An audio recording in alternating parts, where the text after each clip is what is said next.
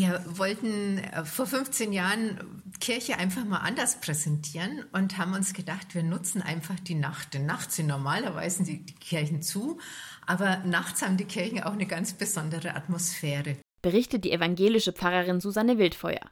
Sie ist seit Anfang an dabei. Das Konzept ist schnell erklärt. Die Kirchen in der Würzburger Innenstadt stehen meistens ab 19 Uhr offen. Dabei handelt es sich nicht nur um evangelische oder katholische, sondern auch um evangelisch-methodistische oder altkatholische Kirchen. Und in jedem Gotteshaus wird etwas anderes angeboten. Wie jedes Jahr ist auch in diesem Jahr wieder eine Kirche speziell mit einem Programm für Familien ausgerichtet. Dieses Mal laden wir nach Stift Haug dazu ein, ab 19 Uhr.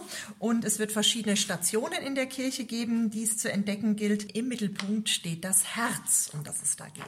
Erklärt die katholische Gemeindereferentin Alexandra Eck. Auch ihre Mitorganisatorin Susanne Wildfeuer hat einen Tipp. Also ich kann in diesem Jahr die St. Stephanskirche am Wilhelm-Schwind-Platz empfehlen.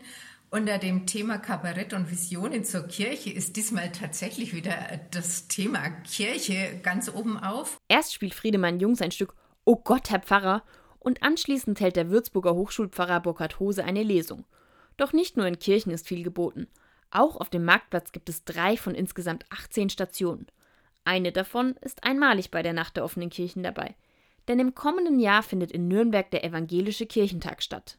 Deshalb wandert eine Bude durch Deutschland, die Informationen bereithält, an der aber auch die Kirchentagsverantwortlichen hier aus der Region ähm, präsent sind und einladen, über das Thema nachzudenken. Das Thema im kommenden Jahr ist jetzt, ist die Zeit. Und um den Zeitbegriff soll es auch bei der Nacht der offenen Kirchen gehen, nämlich äh, um die Frage, was ist denn für mich jetzt an der Zeit? Nachdenken ist ein gutes Stichwort. In diesem Jahr gibt es vor allem viele spirituelle Angebote. Eines davon ist das Highlight von Alexandra Eck. In der katholischen Neumünsterkirche gestaltet die kirchliche Sozialarbeit der Diakonie das Programm. Dort werden die aktuellen Umbrüche in der Gesellschaft aufgegriffen, äh, die Themen, die Menschen auch bedrängen.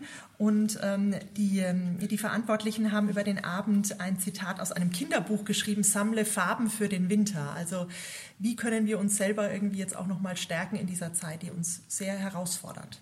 Und gleichzeitig engagiert sich dort ähm, die russisch-orthodoxe Gemeinde und bringt sich da ein mit Gesängen aus der orthodoxen Kirche. Von daher eine ökumenische Kirche an sich an diesem Abend. Ökumene ist das Stichwort des Abends. Darunter versteht man die Zusammenarbeit christlicher Kirchen. Deshalb sind auch in katholischen Kirchen Angebote anderer christlicher Gemeinschaften zu finden. Das hat rein praktische Gründe. Die meisten fußläufig erreichbaren Kirchen in der Innenstadt sind katholisch.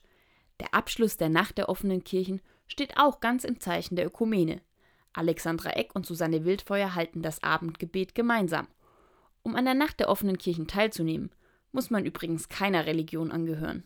Die Kirchennacht ist ein Angebot an alle Menschen, die hier in der Stadt unterwegs sind oder in die Stadt reinkommen.